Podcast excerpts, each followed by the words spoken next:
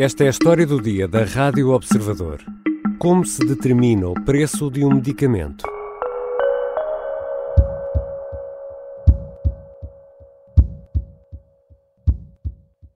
O Presidente da República interferiu ou não interferiu?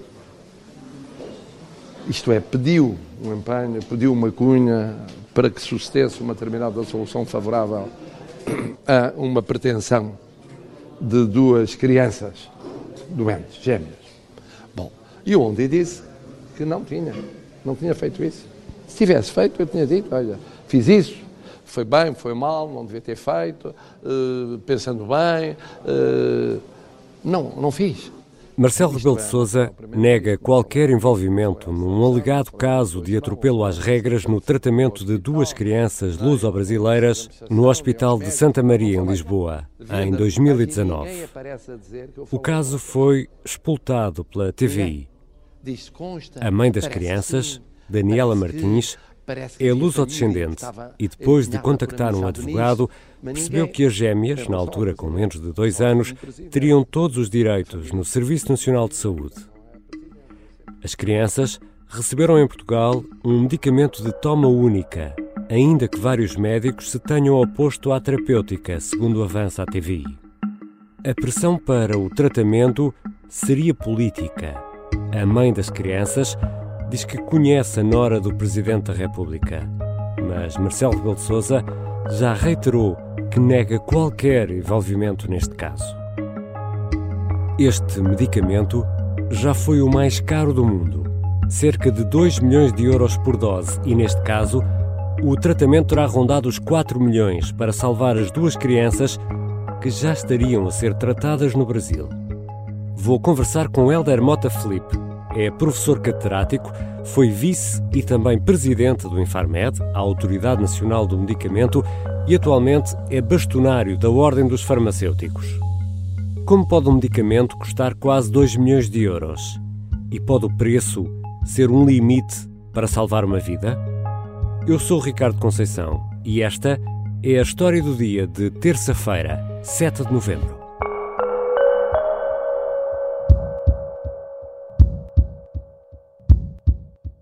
Bem-vindo, professor Helder Mota Felipe. Muito obrigado, obrigado por esta oportunidade.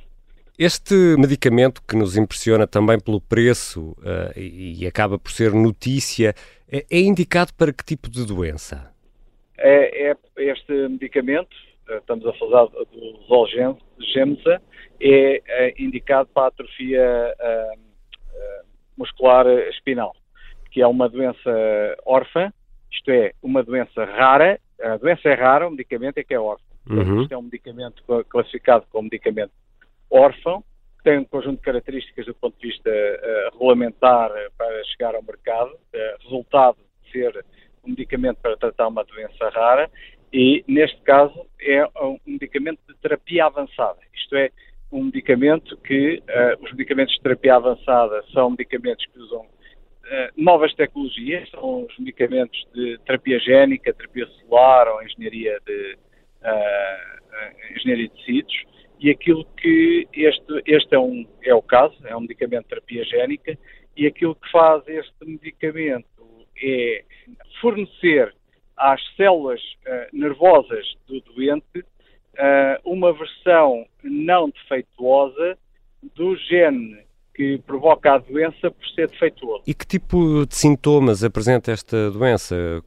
Como é que ela se manifesta? Sim, esta é uma doença que tem uh, diferentes tipos e os tipos estão relacionados também com a gravidade.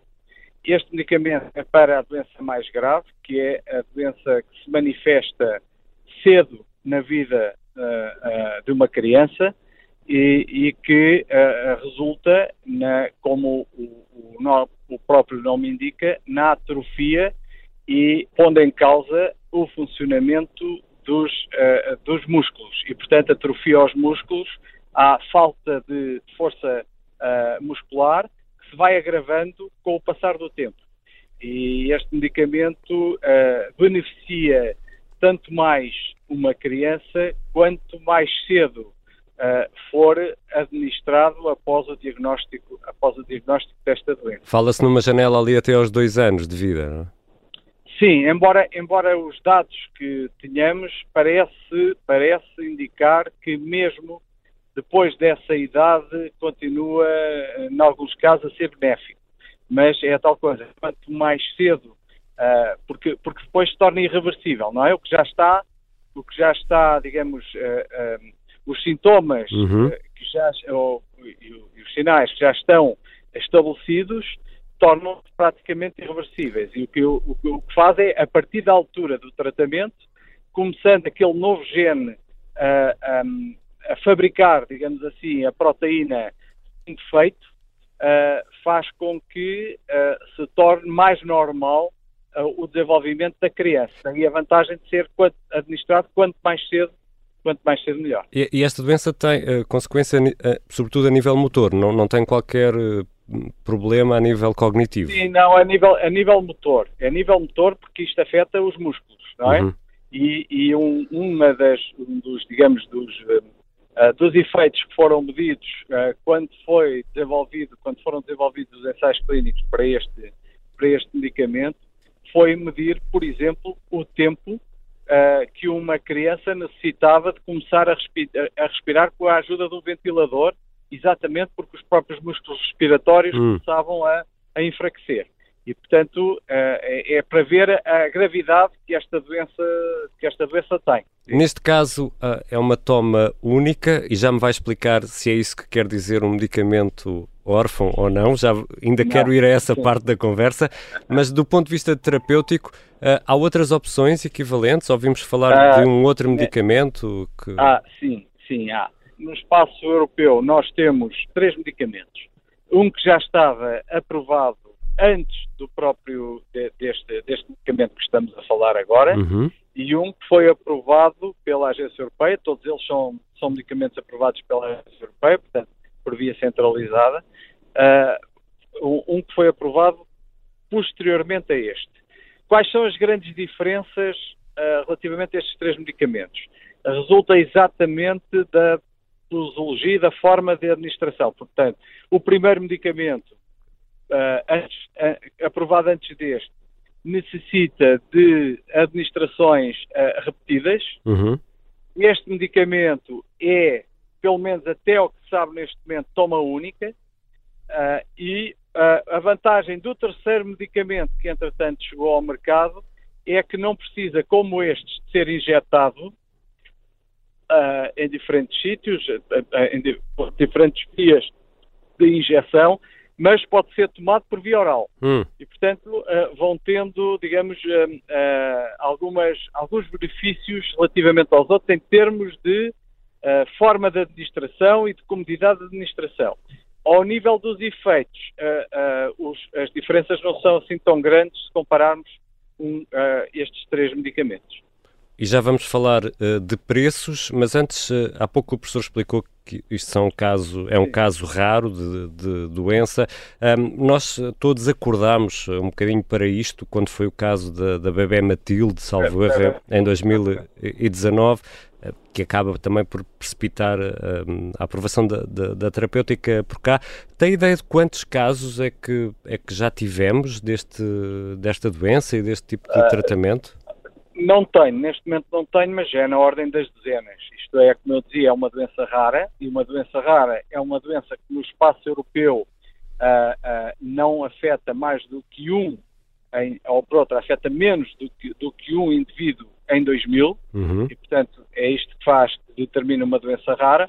Uma doença rara, os medicamentos para tratar esta indicação de doença rara, ou seja, há muitas doenças, há milhares de doenças raras, uhum mas todas elas com, um, uh, uh, com uma população pequena, não é? Porque são raras. E, portanto, cada medicamento órfão uh, que chega para uma doença rara tem que estar condicionado pela sua própria natureza como medicamento e pelo mercado que tem à sua espera. Isto depois reflete-se no preço. Quando falamos do preço, eu posso desenvolver um bocadinho melhor. Mas, mas um medicamento órfão é um medicamento que tem algumas um, facilidades especiais no sistema europeu, nomeadamente não pagamento de, de taxas, uh, ter ma, um tempo mais, mais prolongado de exclusividade de mercado, etc., exatamente para convidar a indústria farmacêutica a desenvolver medicamentos para doenças que, sendo raras, uh, são mercados menos interessantes. É? Já voltamos à conversa com Helder Mota Felipe, bastonário da Ordem dos Farmacêuticos. Afinal, como se calculam os preços eh, destes medicamentos? Como chegamos a valores desta ordem de grandeza? Cerca de 2 milhões de euros por uma dose.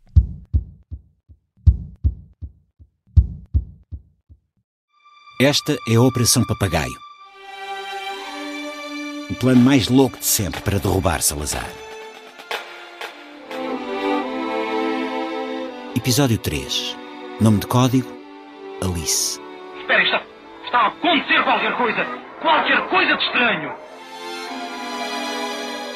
Uma série para ouvir em seis episódios que faz parte dos Podcast Plus do Observador. Um novo episódio a cada terça-feira. Os Podcast Plus do Observador têm o apoio da Onda Automóveis. Estamos de regresso à conversa com o bastonário da Ordem dos Farmacêuticos, Helder Mota Felipe. Professor, Deixa-me fazer-lhe a pergunta assim diretamente. Já explicou aí que a investigação, o número de casos, mas como é que é possível cobrar cerca de 2 milhões de euros, e já agora não sei se este preço continua atualizado ou não, por uma dose de um medicamento? Ah, pois, eu, eu, vou, eu, eu vou tentar uh, partilhar uh, uh, a minha opinião e aquilo que eu sei da constituição dos preços dos medicamentos. Uhum. Basicamente, o preço a que o medicamento chega ao mercado é proposto pela indústria farmacêutica, pela empresa que desenvolveu e que é, digamos, a dona do medicamento. E este é, é o ponto de partida. Portanto, o ponto de partida não há uma, uma equação, não há uma fórmula para calcular o preço a que o medicamento chega ao mercado, é proposto pela indústria. Este, esta proposta é condicionada por um conjunto de, por um conjunto de, de diferentes aspectos. Um deles tem a ver com o, o, próprio custo de desenvolvimento do medicamento. A pesquisa, não é? Sim, a, a, descoberta, o desenvolvimento da formulação do medicamento e depois os ensaios não clínicos uhum. em, em, modelos animais, in vitro, etc. E os ensaios clínicos, que curiosamente são uma das partes mais caras do desenvolvimento do medicamento, uhum. é a investigação, a investigação clínica. Esse é um aspecto e é importante também dizer que para cada medicamento que chega ao mercado, há um conjunto de medicamentos ou desenvolvimentos de potenciais medicamentos que falharam nas hum. diferentes fases do desenvolvimento. Tem ideia de uma ordem de grandeza só para. Sim, sim. Fala-se em 2 mil milhões a 10 mil milhões o, o desenvolvimento do medicamento. Uhum. É, são preços que variam muito, obviamente, com o medicamento, com a história do, do desenvolvimento e com a incerteza que nós temos, porque não há dados uh, uh, fiáveis, digamos assim, a indústria não partilha todo o seu desenvolvimento e toda, e toda a dinâmica do desenvolvimento do medicamento, e era aí que eu queria chegar. Exato. Para além do, do, preço daquele medicamento, que é suposto gerar uh, lucro para a indústria continuar a investir, uh, a indústria tem também que, com aquele medicamento, uh, reaver todo o investimento que foi fazendo em moléculas que não chegaram ao mercado, mas que morreram, digamos assim, nas diferentes fases de desenvolvimento. E se algumas morrem precocemente nas primeiras fases, portanto o investimento não é assim tão grande, outras chegam a morrer já nos ensaios clínicos, onde o investimento, a maior parte do investimento já está feito para aquela molécula que não chega ao mercado.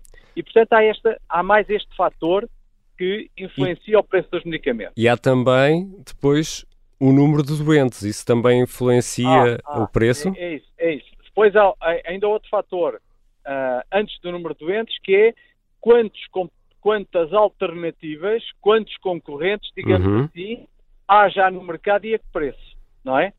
E depois, qual é o tamanho do mercado? Quantos doentes constituem a potencial população que utilizará o medicamento? Portanto, tudo isto é conjugado, uh, mais o custo-oportunidade, e isso leva a, a que a indústria proponha um preço, um preço para o, para o medicamento.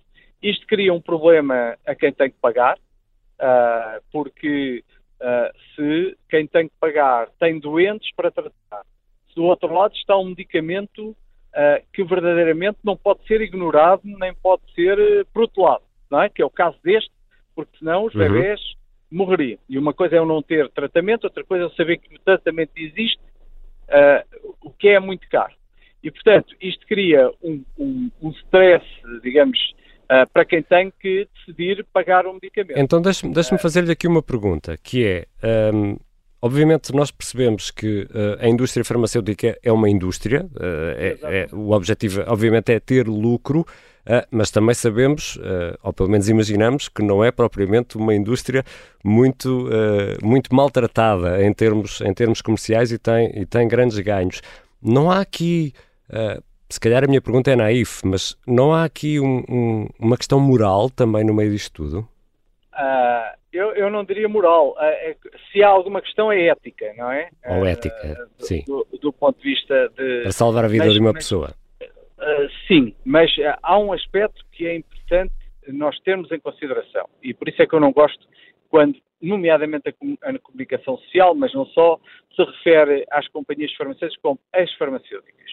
Sendo eu farmacêutico, para mim farmacêuticas são as minhas colegas, não é? Uhum. E portanto, não deixam de ser indústrias, claro. não deixam de visar o lucro e muito bem, porque é assim que deve ser para continuar a investir, a, a continuar a inovar continuarmos a ter medicamentos novos, continuar a ter lucro, para continuarmos a ter medicamentos novos e este ciclo não deve quebrar, não é? claro. Porque senão deixamos de ter inovação. Como é óbvio. O problema é o grau de, digamos, eh, de, em, em que se traduz uh, essa inovação, no, em que o preço traduz essa inovação. E aí nós sabemos que há alguns preços exorbitantes, como é este caso, aliás, há um outro que está prestes a chegar ao mercado, que é para uma outra indicação, para a hemofilia B, uhum. em que o que está descrito é que vai chegar ao mercado por uh, três, a cerca de 3 uh, milhões de euros por, por tratamento. E, portanto, vai suplantar o, o, digamos, o campeão, que era até agora este dos dois dos 2 milhões. E, e, e portanto, o, Estado, estamos... o Estado, por exemplo, o Estado português e o nosso sistema tem meios de negociar os preços? Há uma, há uma forma de estabelecer preços de medicamentos é, é, é genéricos? É, ah. como, é, como é que isto funciona? Sim, sim. Como é que funciona sim. este sistema? Basicamente, medicamentos genéricos é, é depois de o, o, um medicamento original perder a, a, a sua a, a, exclusividade no mercado, uhum. não é? E aí, e aí o mecanismo é diferente. Quando chega ao primeiro genérico, depois de se ter dado o período de exclusividade de mercado para que a indústria possa reaver uhum. o, seu, o seu investimento, aí o, o primeiro genérico entra a 50% do preço aprovado para o original. E isto cria uma dinâmica de descida de preços, e é por isso que é tão importante aproveitar ao máximo o efeito dos genéricos e dos uhum. biosimilares para os medicamentos, se os medicamentos forem biológicos. Porque o efeito que se pretende é, uma vez terminada a exclusividade de mercado, então é degradado pela concorrência o preço. E, e, e, na Europa nós temos garantido que um genérico é bioequivalente ao, ao, ao, ao de marca. E, portanto, uhum. mais barato, a, a, decisão de custo-efetividade, que é aquilo que devemos fazer sempre, é, sendo a efetividade a mesma, uh, devemos dar o menor custo. Mas antes disso, há este, este momento que estávamos a falar antes, que é os produtos têm exclusividade de mercado. Não, não há genérico ainda ou biosimilar para, para o produto. E aí os mecanismos que é, uh, no caso português, é o Infarmed que faz esta negociação, é, primeiro de tudo, haver uma avaliação farmacoterapêutica e farmacoeconómica do produto relativamente aos comparadores uhum. e determinar qual é o valor que aquele produto traz relativamente aos comparadores. E isto dá uma ideia, uh, ou por outra, informa quem tem que negociar relativamente a essa vantagem ou não do ponto de vista se houver vantagem terapêutica, assume-se que o medicamento pode ter, uh, uh, ter um preço mais elevado do que o comparador. Se não houver vantagem terapêutica, então a vantagem que um novo medicamento traz para o mercado relativamente aos outros concorrentes que já existem é baixar o preço. É? E os concorrentes, Quando... neste caso, Estão ali em preços uh, similares? Uh, Estão em, em, em, preços muito elevados. Eu, eu, o último, não tenho conhecimento do preço. Uhum. Aliás, é outro mecanismo que eu, que eu ia falar. Os preços destes medicamentos normalmente são confidenciais. Uhum. Isto é, depois de haver uma negociação com o pagador, ou, ou quem representa o pagador, no caso português é o Infarmed, uh, um, e, e isto é negociado país a país, e depende muito dos sistemas em cada país e da, e da capacidade de pagar cada país. Uh, o, o Infarmed negocia as melhores condições possível na, na, parte da negociação e depois pode, e há um contrato com um conjunto de condições relativamente quer ao, ao preço, quer às formas de pagamento, quer uh, se há pagamento por resultados, ao risk sharing, etc. Uh, e, e, normalmente esse contrato é confidencial. Porquê? Para interesse do próprio pagador, porque há um outro sistema que se chama o, o, a referenciação internacional de preços, em que, e Portugal também usa esse sistema, usando quatro países, França, Itália, um, Espanha e Eslovénia, e, portanto, compara o preço em Portugal ou o preço que Portugal pode aceitar com os preços praticados nesses quatro uhum. países de referência. E os, outros, e os outros países, alguns deles usam também Portugal, e portanto há uma referenciação uh, que vai sendo uma referenciação mútua. E isto faz com que seja do interesse da indústria que o preço oficial fique mais alto por causa da referenciação dos outros países, mas pode, por exemplo, para o SNS, isto são tudo medicamentos que a utilização é, é utilização no SNS, possa fazer preços mais baixos, desde confidenciais, para não influenciarem a referenciação de preços noutros países. E, portanto, os preços que nós uh, conhecemos normalmente são os preços uh, oficiais, digamos assim. Uh, muitas vezes é frequente, muito frequente, que o preço que o SNS está a pagar pelo produto seja negociado com aquela companhia da indústria farmacêutica e seja mais baixo e às vezes significativamente mais baixo do que o, do que o preço oficial. O professor Helder Mota Felipe é, esteve muito tempo no, no Infarmed, é professor universitário, é bastonário da Ordem dos Farmacêuticos. Do conhecimento que tem é, da forma como funciona o Serviço Nacional de Saúde, é, acha possível um hospital, que um hospital ministre um tratamento contra a vontade dos médicos e antes eh, destas gêmeas, destas crianças terem o número do utente. Eh, como é que olha para todo este caso? Este caso particular, que eu eh, não quero pronunciar porque não conheço os pormenores. Aquilo que eu sei é que há legislação que se aplica uh, a medicamentos, uh, mesmo até quando eles ainda não estão no mercado e estão quase a chegar ao mercado, porque quando falamos do, do, do episódio do uh, Matilde, da bebê Matilde, porque eu falo do nome, porque ficou uh, conhecido este episódio. Exatamente. Uh, basicamente, há mecanismos do, do Estado português, do próprio SNS, para dar acesso aos doentes que verdadeiramente precisam do medicamento, sempre com critérios clínicos e, ou, é justo dizer, o Serviço Nacional de Saúde não, não utiliza, não tem utilizado critérios de preço para dar acesso em situações graves e que põem em causa a vida dos doentes a medicamentos que não têm uma alternativa ou, ou, ou em que todas as alternativas foram esgotadas. Ou seja, Isto faz através do que se chama uma UE, uma sal... autorização de utilização excepcional. Salvar a vida, salvar a vida de uma pessoa não está dependente do preço no nosso, no nosso país. Não, não está, felizmente. Eu espero que consigamos ter um SNS que permita continuarmos a dar acesso a quem precisa da, à melhor opção terapêutica, não estando dependente do preço. E essa é uma discussão que provavelmente terá que ter uh, mais à frente com estes preços que estão, que estão a chegar com maior frequência. Mas cumpridas, Mas, todas, cumpridas todas as regras, seria possível um caso, as regras, caso destes? há a condição, o único critério é clínico. E, portanto, é dada a autorização para que o doente tenha acesso àquela terapêutica. E se tiver acesso àquela terapêutica, é grátis para o doente. Eh, todos os medicamentos administrados a meio hospitalar, que é o caso destes, são grátis para. Uh, o doente não, não os paga. Pagamos todos com os impostos, então, obviamente, mas o doente não paga uh, aquele, uh, aquele medicamento. De, Deixe-me fazer-lhe aqui uma, uma pergunta. Portugal é um, é um destino fácil para obter tratamentos, mesmo com o Serviço Nacional de Saúde no estado em que está? Ou não? Não, há, há, não acho que não, porque há um, há um conjunto de.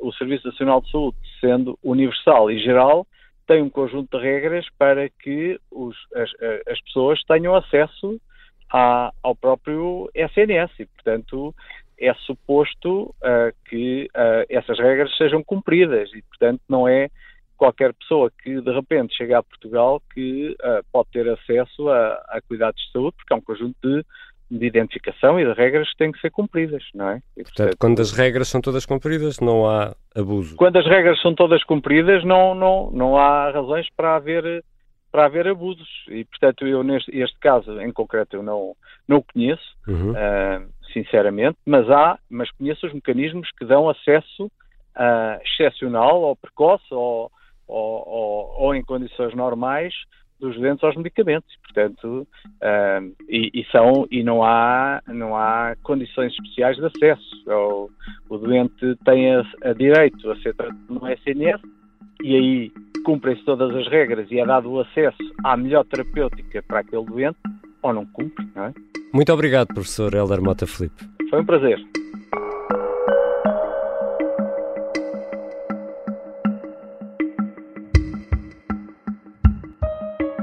Helder Mota Felipe é professor catedrático, foi vice e também presidente do Infarmed, a Autoridade Nacional do Medicamento, e atualmente é o bastonário da Ordem dos Farmacêuticos. Esta foi a história do dia. O som que ouvimos no início foi registado pela CNN. A sonoplastia é do Bernardo Almeida, a música do genérico do João Ribeiro. Eu sou Ricardo Conceição. Até amanhã.